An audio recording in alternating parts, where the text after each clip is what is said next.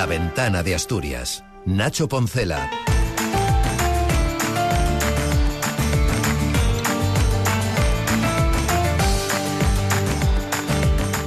Buenas tardes. Finalmente ha habido acuerdo entre el gobierno del Principado y los sindicatos agrarios Ure y Usaga que movilizaron cerca de 200 tractores que desde ayer estaban en Oviedo. El consejero de Medio Rural ha aceptado 8 de los 10 puntos planteados por los sindicatos minoritarios y mantienen de momento la convocatoria de huelga para otro momento. Marcelino Marcos es el consejero Borja Fernández, portavoz del sindicato URA. Son medidas que favorecen al sector, medidas que ya se viene trabajando desde los últimos eh, desde el mes de agosto en la gran mayoría de ellas.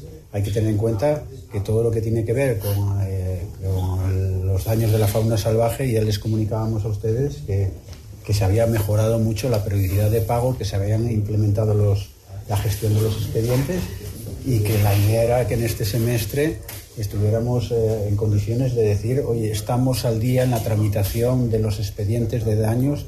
El sector ganadero en Asturias ha marcado un antes y un después con estas movilizaciones. Hemos dado un puñetazo encima de la mesa, hemos aguantado. Eh, Asturias tiene que estar orgulloso de sus ganaderos y a partir de ahora eh, el sector va a tener una voz que representa de verdad a los ganaderos asturianos. Con esta mesa de seguimiento vamos a llevar de primera mano, de primera mano la, la problemática existente en Asturias. Acaba una movilización y hoy ha sido jornada también de paros en Renfe. Normalidad en todo caso en los servicios mínimos en, las primera, en la primera de las tres jornadas de huelga convocada por comisiones obreras. Una protesta de los trabajadores por la paralización de la aplicación del nuevo convenio colectivo. Renfe cifra el seguimiento en apenas un 2,7%. Jornada en la que seguimos también, o al menos lo hacíamos hasta algo más de una hora con un ojo puesto en los fuegos activos en la región. El Infopa ha bajado ya la situación de emergencia al nivel cero después de que se haya desestabilizado la atmósfera, haya empezado a llover de forma intensa además durante al menos las últimas tres horas y eso ha permitido que los fuegos que quedaban todavía sin controlar se hayan controlado y los otros se hayan apagado. Ocho todavía se mantienen activos en la región. Por cierto, que el juzgado de instrucción número 3 de Oviedo ha decretado ingreso en prisión provisional para el detenido por el incendio del Monte Naranco en eh, la los fuegos que asolaron Asturias el pasado mes de marzo de 2023. Ana de Asturias. Nacho Poncela. Y hablamos de fiesta porque estamos, ayer fue jueves de comadres, hoy viernes de Antroshu, que coge fuerza esta noche en Avilés, coronación de las reinas del Goshu y la Fava, que va a dar la salida a cinco días de fiesta en la Vía del Adelantado. Una de las novedades pasa por la música en directo en uno de los 30 artilugios que mañana descenderán Galeana entre espuma y mucha risa.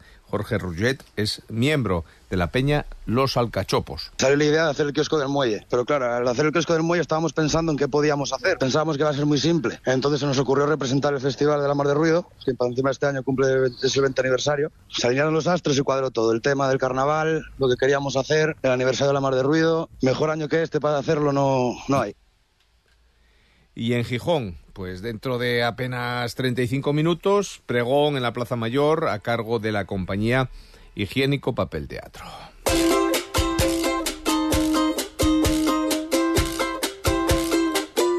Y cerramos con música porque Gijón es la ciudad elegida por los músicos de Paudones para rendirle un homenaje que va a dar la vuelta a España. El cantante de, Jarabo de, de Jarabe de Palo moría hace tres años y hoy comienza esa gira tributo con cantantes diferentes, tres en concreto y la colaboración de buenos amigos del catalán. Este viernes, como decimos, desde las 9 en la sala Albeni. Pues tanto como lo estoy yo todos los viernes cuando escucho las siguientes voces.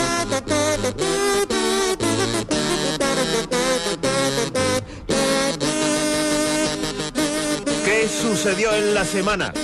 ¿Eh? Lo decía Pau Donés, gracias por estar y gracias por haber venido. Carmen Moreno, Rubén Medina, Juan Burgos, ¿qué tal? ¿Cómo estáis? Buenas tardes, buenas noches. Buen comienzo musical bueno, muchas gracias por el trocito de Pau Donés. Pues sí, la verdad es que el otro día no había visto todavía la entrevista que le hacía, la última entrevista que le hizo, en este caso, Jordi Évole, y se la recomiendo, de verdad. Sí. Mm, no deja de ser absolutamente emotiva, destrozadora por minutos, por momentos, pero es el testimonio de una persona vital, ¿no? Sí, mm. efectivamente. efectivamente. Pone lo importante en lo importante. Y luego te das cuenta de lo poco importante que son otras cosas. Oye, que estamos a 9 de febrero y de momento no ha habido más cambios de gobierno, pero en 48 horas hemos visto algo que yo nunca pensé que iba a suceder, que es que el señor Barbón, que se muestra tan firme y seguro de todas sus decisiones, cambiase Vamos, que el lunes dijo Digo eh, y el martes o el miércoles dijo Diego. No sabemos si porque alguien le puso el dedo en el ojo. La pregunta es por qué dijo el lunes lo que dijo para después darse cuenta de que lo que había dicho vaya juego de palabras estoy haciendo, voy a trabalenguas, para después desdecirse de esa manera, cuando parecía tremendamente, tremendamente lógico que los derechos sociales, aun siendo con los deportes o la cultura, no tienen nada que ver con la, por ejemplo, pobreza energética, ¿no? Ala, ahí lo eh, no. es que no sabíamos quién. Hay, hay, hay, una parte de, de, de, fondo del tema y hay una parte de lo que es el tema. Y parece que seguimos con el juego de palabras, ¿no? Seguimos con el trabalenguas. Sí. Quiero decir, que en una comunidad autónoma como la nuestra no tuviéramos una consejería de cultura era una anomalía. Me parece que éramos las otra y nosotros, no sé quién es la otra, las únicas. Era, una anomalía. Sobre todo teniendo en cuenta que en cultura iba política lingüística y la importancia que a la política lingüística le ha dado siempre este gobierno, que creo que es la que tiene, ¿vale? Por otro lado.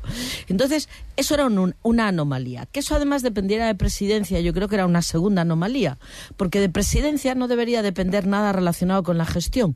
Presidencia es presidencia. Es decir, es la política en estado eh, limpio puro, o lo más puro que debería ser, ¿no? Representativo, ¿no? Y por lo tanto no debe tener ninguna vinculación con la gestión. Esa manera que hubo de eh, llevarlo a derechos sociales, sacarlo de derechos sociales, intervención por el medio de Izquierda Unida, enfado parece de Ovidio Zapico, y ahora ese anuncio de y en servicios sociales meteremos un profesional de reconocido prestigio y además independiente, una profesional, ha dicho el presidente. Ha dicho una. Ha dicho una, con lo cual ya sabe quién es. Sí, claro, tiene que saber quién es. No son una, sino tres. Entonces, eh, muestra la otra parte del asunto y es, estamos ante un liderazgo líquido, es decir, que fluctúa. ¿Es este el liderazgo al que nos vamos a encontrar o el liderazgo que tiene claro dónde está el timón, dónde está la brújula y para dónde pongo el barco? Porque a mí lo que me pareció durante toda esta semana es que estábamos ante un supuesto liderazgo que no sabía para dónde iba. Y si el presidente Barbón va a liderar la década del cambio, no tener claro cuál es el organigrama de su equipo empieza a ser un poco preocupante. Lo que no tengo claro yo es si lo tenía claro y se lo dejó de tener porque no fluctuó la conversación líquida que debe haber con su socio de gobierno. y entonces se enfadó el otro. Yo creo que no tiene que ver con el socio de gobierno. Tiene que ver con la propia FSA. El que se debe. Pues entonces soy mucho más grave. Eh, es lo que yo sospecho. Claro, no, no quiero decir que tenga razón. Es una sospecha. Eh, no tengo, tengo indicios, pero no tengo evidencias. Mm, vamos a ver, el que se debe estar tirando los pelos es Juan Cofiño ahora mismo desde ah. su atalaya de la presidencia de la Junta General del Principado. Porque ese señor como Bernardo Fernández en su momento, eh, tiene al Principado de Asturias en la cabeza. Y la organización administrativa del Principado de Asturias. Es que la organización administrativa ¿Qué pasa? A mí estos días, a mí lo que me sonaba era, esto era el Tetris Adriano. Vamos a ver, el desencadenante de todo esto es la jubilación del presidente Unosa el presidente Unosa se jubila porque llega a su edad reglamentaria y entonces es, eh, bueno, ¿dónde ponemos a Enrique Fernández? Enrique Fernández lo tenemos, antiguo consejero de Industria, lo tenemos, lo tenemos en el Senado. en el Senado. Lo tenemos en el Senado, pero entonces decimos, bueno, pues vamos a traerlo para aquí, pero nos dice Pedro Sánchez, no, vamos a traer a Francisco Blanco. Y entonces aquí hay una resistencia por parte de la FSA y no traemos a Francisco Blanco, traemos a, a Enrique. Entonces, a partir de ahí, ¿qué sucede? Vale, bien. Entonces tenemos que mandar a alguien para el Senado porque nos toca. Bien, y entonces ¿a quién mandamos para el Senado? A Melania, que está un poco quemadina de todo lo que pasó con el ERA y la gestión en bienestar social. Bien, a partir de ahí, eh, claro, entonces hay que sustituir a Melania. ¿Y qué hacemos con esa consejería? Fuente de problemas y disgustos. Bueno, pues la juntamos con otra que no pudimos poner, que es la de cultura. Y claro, que no pudimos poner porque probablemente haya habido, y ahí voy a la DFSA, haya habido tensiones internas. Y por eso era viceconsejera. Las justificaciones del presidente del Principado a mí eh, esta semana me mm, desazonaron. Y voy a explicar por qué. Llegó a, comentarse en algunos ámbitos que el presidente del Principado tenía que firmar hasta eh, pliegos de contratación. Claro. Claro, eso, eso es, por eso digo que Juan Cofeño se debe estar tirando los pelos, porque, eh, porque eso es insoportable. Dejadme, no hacer, sentido. dejadme hacer una pausa inevitable y seguimos, Carmen.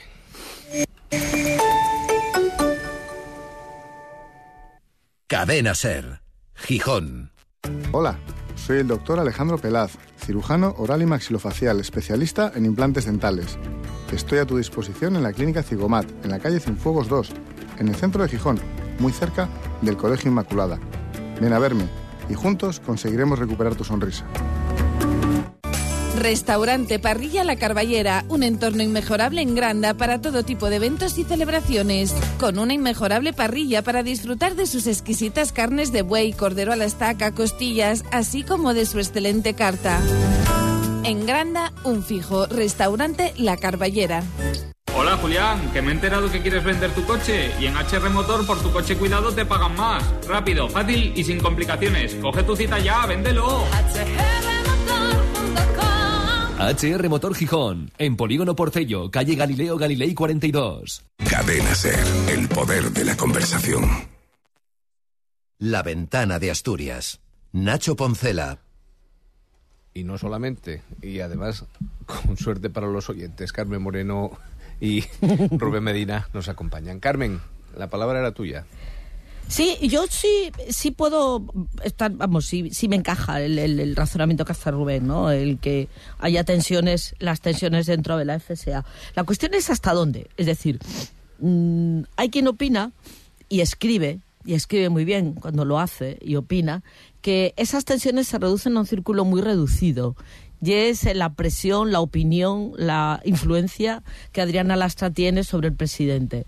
Y que el resto de la FSA o el resto del partido miran el espectáculo como eh, público en campo de fútbol.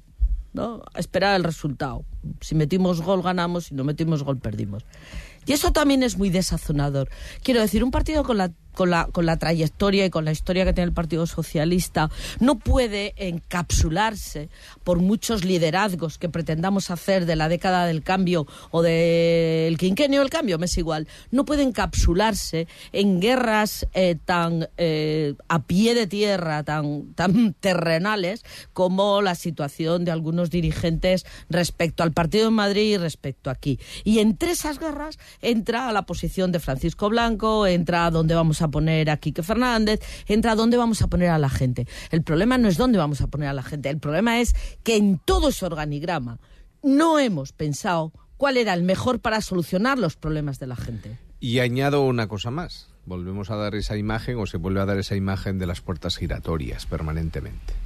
Sí, lo que pasa es que fíjate, en este caso a mí me parece eh, secundario. A mí lo que más me preocupa es que esto originalmente, o sea, cuando se presenta el diseño del gobierno por parte de Adrián Barbón, esto estaba ya presente.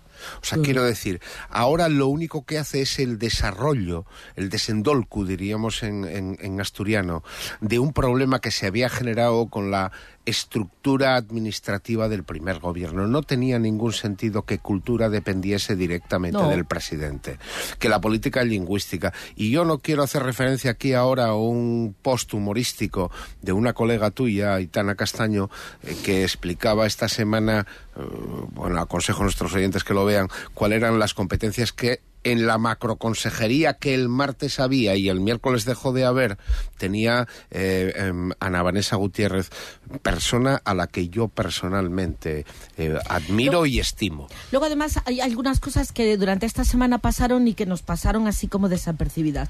Por ejemplo, dimite el director general de empleo del Principado. Esa es muy buena. Un tipo absolutamente presentable, es decir, es una persona profesional hasta la médula, buena persona además, yo le conozco, yo he trabajado con él y a Pedro tengo que agradecerle mucho su profesionalidad y su rigor, porque se va al equipo de Quique y deja el equipo de Borja.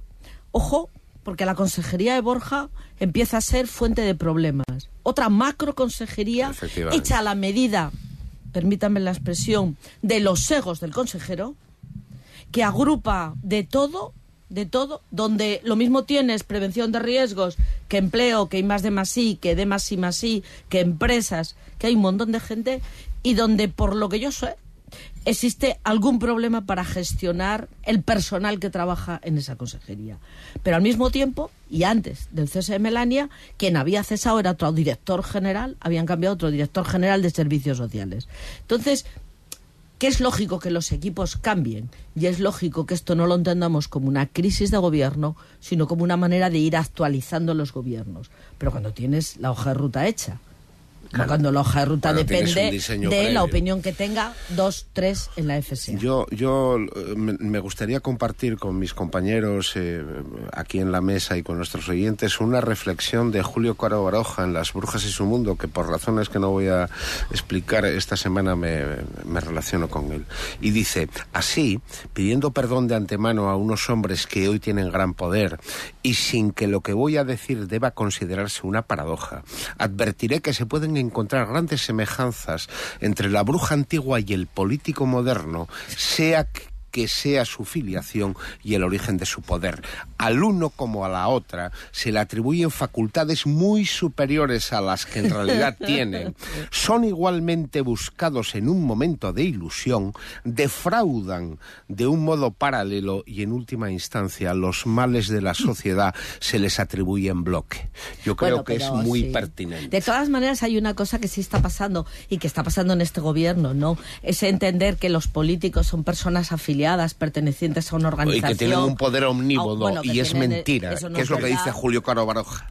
Hombre, hablando de... mm, mm, Yo agradezco mucho la- las explicaciones que, que han dado mis compañeros eh, Carmen y Rubén, porque me llama la atención que un, mm, un- una consejería como la de la que se ha hablado eh, vaya a ser ocupada por una persona independiente bajo un gobierno del Partido Socialista. Si el Partido Socialista en Asturias no dispone de personal adecuado, de personas adecuadas en sus cuadros para llevar esta consejería, ¿qué Partido Socialista es este? Que nos Juan, Carmen, Rubén, gracias. Vivan los Siempre indepes. Me gustan las intervenciones de Juan, pero Siempre. el próximo día las voy a pedir antes. Les dejo ya en clave de sol hasta la semana que viene. Hasta luego. Nos hemos acostumbrado con rapidez a ver por televisión a las jugadoras de la selección española de fútbol femenino compitiendo en los campos de medio mundo y exhibiendo con orgullo su poderío. Qué magnífico espectáculo de pasión, ambición y técnica. Han tenido que pasar muchas generaciones de mujeres, incluyendo las de nuestras madres y abuelas, para que el deporte femenino sea una actividad valorada y reconocida socialmente. Hasta hace poco tiempo, los estereotipos de género dictaban que el deporte, especialmente la competición, no era una actividad propia de las mujeres, ya que en ningún caso podía o debía equipararse al deporte masculino.